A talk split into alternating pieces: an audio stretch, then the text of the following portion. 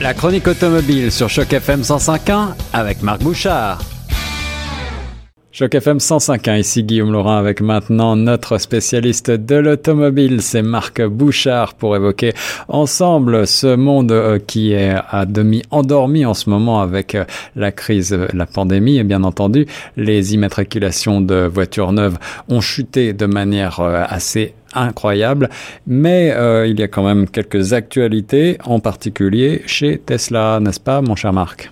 Oui, écoute, c'est certain que les ventes actuellement sont en comme tu le dis, en chute libre. Hein? 78% euh, de baisse au Canada en avril pour les ventes de voitures neuves. C'est énorme, c'est bien entendu du jamais vu. Euh, on estime que d'ici à la fin de l'année, la production devra baisser d'au moins 20 et euh, effectivement, on va devoir revoir un peu les façons de faire. Il y a des compagnies, malgré tout, qui ont dit qu'ils étaient pour être rentables. C'est le cas de Mercedes-Benz, c'est le cas de Volkswagen, et comme tu l'as mentionné, c'est aussi le cas de Tesla. Parce que Tesla vient de faire le bilan de son premier trimestre de 2020 et ils affichent une, je dirais, une hausse assez remarquable par rapport à la même période l'année dernière de 39 et même, dit-on, des profits de 16 millions de dollars. Et ça, c'est assez extraordinaire étant donné les circonstances euh, très particulières qui sont les nôtres. Comment est-ce que euh, Elon Musk et son groupe arrivent à euh, ce tour de force?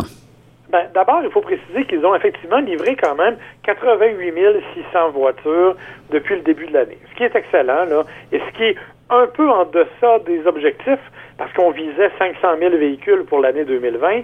Euh, bon, Elon Musk dit qu'ils vont être capables de l'atteindre, mais à 88 600, c'est quand même un, chiffre vraiment impressionnant. Euh, ça, ça, a permis aussi à Elon Musk d'annoncer des choses comme la venue, par exemple, de sa super usine en Allemagne, qui s'appelle Giga Berlin, qui hmm. va effectivement ouvrir dans les délais, semble-t-il, malgré tout. Euh, et euh, bon, la, le Cybertruck, là, le fameux camion euh, le plus laid du monde, à mon avis. Oui. Mais bon, euh, lui va être produit aux États-Unis et on va effectivement construire une nouvelle usine aux États-Unis, mais on n'a pas encore déterminé à quel endroit. Euh, donc, on a quand même des projets. Bien sûr, tous les projets ne vont pas aussi rondement, puisque le fameux semi-truck, le, le fameux semi, le camion grand format 52 pieds, capable de transporter 80 000 livres, ben lui, il est reporté une fois de plus. Il devait être euh, sorti l'année dernière et là, il sera pas sorti avant 2021. Ça, c'est pour les nouvelles de Tesla. Sauf qu'on parlait de rentabilité et de 16 millions de dollars. C'est vrai que la compagnie enregistre un profit net de 16 millions de dollars. Mais il y a un poste de revenu dont on parle très peu chez Tesla, c'est celui des ventes de crédit carbone. Rappelons brièvement ce que c'est. C'est que euh, dans plusieurs États, et même au Québec, entre autres, euh, il y a une loi qui oblige chacun des manufacturiers à vendre un certain nombre de véhicules à zéro émission. Lorsque ce n'est pas fait, ces compagnies-là sont mises à l'amende.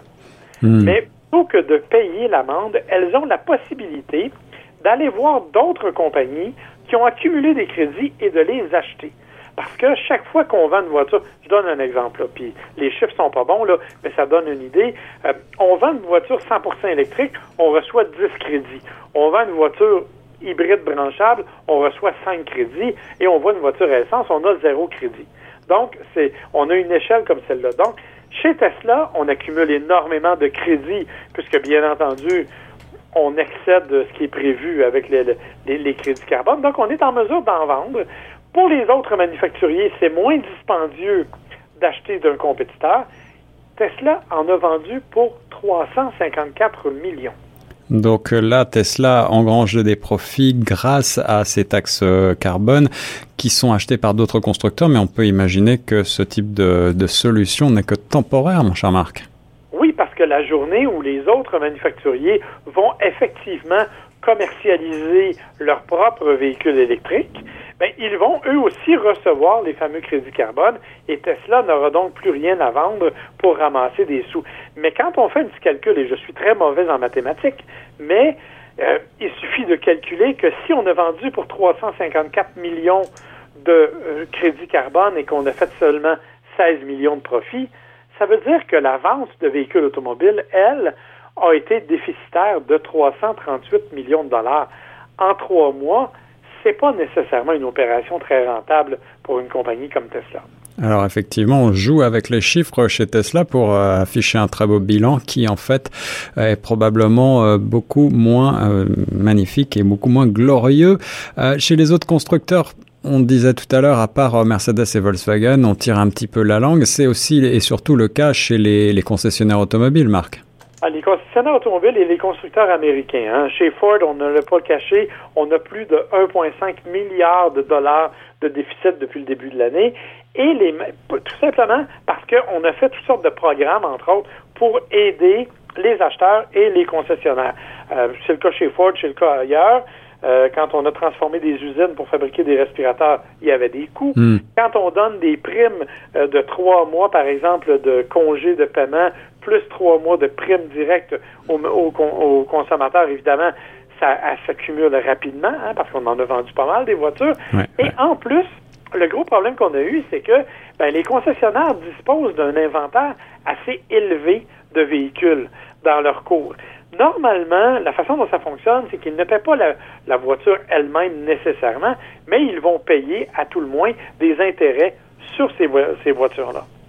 Alors, t'imagines que si on a 4 ou 500 véhicules qui sont dans notre inventaire et que l'on doit défrayer les coûts d'intérêt plus des coûts d'achat de chacun de ces véhicules-là, ça devient extrêmement dispendieux. Donc, les manufacturiers ont dû donner un coup de main aux concessionnaires qui autrement n'en seraient peut-être pas sortis tout simplement.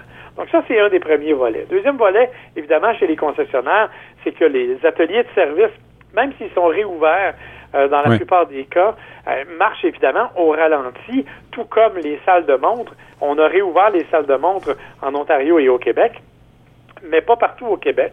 Euh, par exemple, la ville de Montréal, on ne pourra pas réouvrir les salles de montre de concession avant le 19 mai. Donc, on est vraiment, encore une fois, dans quelque chose qui marche au ralenti et avec des conditions d'utilisation qui sont assez spectaculaires. Et je ne sais pas si tu as eu l'occasion, Guillaume, d'aller voir sur un concessionnaire récemment.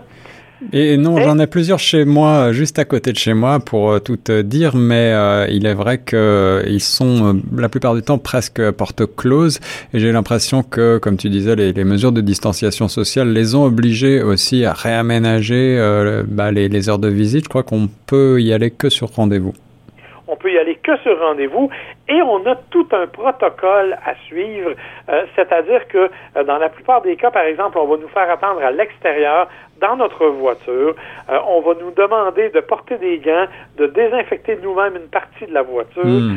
ça, c'est pour l'atelier de service. Évidemment, si vous désirez aller voir un véhicule neuf, euh, on a installé des plexiglas dans la plupart des cas pour que euh, la conversation avec le conseiller se fasse de part et d'autre de la vitre. Euh, on a aussi, bon, il y a des essais routiers, c'est presque impossible d'en faire. Quand on en fait, c'est dans des conditions extrêmement réduites. c'est vraiment, et, et on demande aux gens d'être très, très patients. Ce que ça veut dire, probablement, c'est qu'évidemment, la plupart des, je dirais, des prochains achats vont se faire en ligne. Il y aura beaucoup, beaucoup de consommateurs qui vont désormais faire appel aux services euh, virtuels, si l'on veut, des, des concessionnaires. Mais pour le moment, les ventes existent toujours. On a quand même vendu plus de 80 000 voitures au Canada en avril, malgré les conditions difficiles, malgré les, les je dirais, la façon dont il faut absolument travailler. C'est quand même un excellent choix, une, un, disons, c'est plus que ce à quoi on s'attendait, il faut bien dire. Et oui, ça, c'est une belle performance malgré ses obligations, ses contraintes et, certainement le coût euh, de ces aménagements. Est-ce que tu crois, est-ce que tu sais si euh, les concessionnaires octroient des euh, réductions particulières en ce moment? Pour le moment, on n'est pas encore dans les réductions puisqu'on a toujours les programmes d'aide des manufacturiers.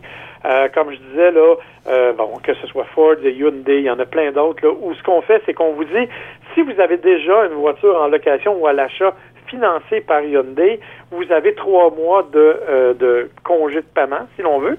On va accumuler uniquement les intérêts dans mhm. trois mois. Ça, c'est une chose. Beaucoup d'autres manufacturiers ont ajouté à ça qu'ils faisaient trois mois de paiement à votre place si vous alliez acheter une voiture neuve. D'accord. Donc, vous avez comme un six mois de congé de paiement, si l'on veut, euh, à l'achat. Donc, pour le moment, euh, c'est plutôt ça qui sert de, de je dirais, de, d'incitatif. Sauf que, évidemment, toute la production qui est actuellement quelque part entreposée va devoir être liquidée au cours des prochains mois. Ce qui fait que, honnêtement, conseil d'amis, si vous voulez vous acheter une voiture neuve, attendez à cet été. D'après moi, il va y avoir des rabais assez substantiels parce que rappelle-toi qu'à compter de septembre, c'est l'arrivée des modèles 2021 et on ne veut pas évidemment avoir ces véhicules-là qui vont chevaucher les deux années modèles. Donc, à mon avis, il y aura vraiment des choses assez intéressante à suivre au cours des prochains mois. Les bons conseils de Marc Bouchard. En effet, si vous êtes euh, dans le marché pour acheter un nouveau véhicule, peut-être faut-il attendre quelques, quelques semaines ou quelques mois supplémentaires. À plus long terme, pour terminer, Marc, comment est-ce que tu vois l'évolution du marché? Est-ce que ces euh, modes de consommation en ligne euh, ont une chance de perdurer ou est-ce que nos bons vieux concessionnaires vont quand même reprendre le dessus d'après toi? Non, moi je pense qu'effectivement, la consommation en ligne va, elle sera pas au niveau actuel, bien entendu, mais elle va quand même demeurer très vivante. Les gens s'habituent tranquillement à ça. Et ce qui est intéressant, c'est que les concessionnaires ont aussi de plus en plus mis en place des outils avec lesquels ils étaient peu familiers auparavant, mais que là, ils ont commencé à développer de façon beaucoup plus euh, radicale, si je peux me permettre. Donc, à mon avis, il y aura encore et de plus en plus de transactions en ligne. Peut-être pas au point où euh, certains manufacturiers souhaiteraient, là, pense à Genesis, pense à ces compagnies-là qui mm. ne vendent mm. qu'en ligne, mais euh, actuellement, moins de 5% des transactions étaient faites en ligne. Euh, je pense qu'on pourra facilement penser à un 20-25 dans, dans un avenir assez rapproché. Mais le plaisir de l'essai automobile, Marc, où est-il? J'espère qu'on va revenir à une situation un petit peu plus normale. Merci beaucoup en tout cas pour cette nouvelle chronique auto sur les ondes de choc.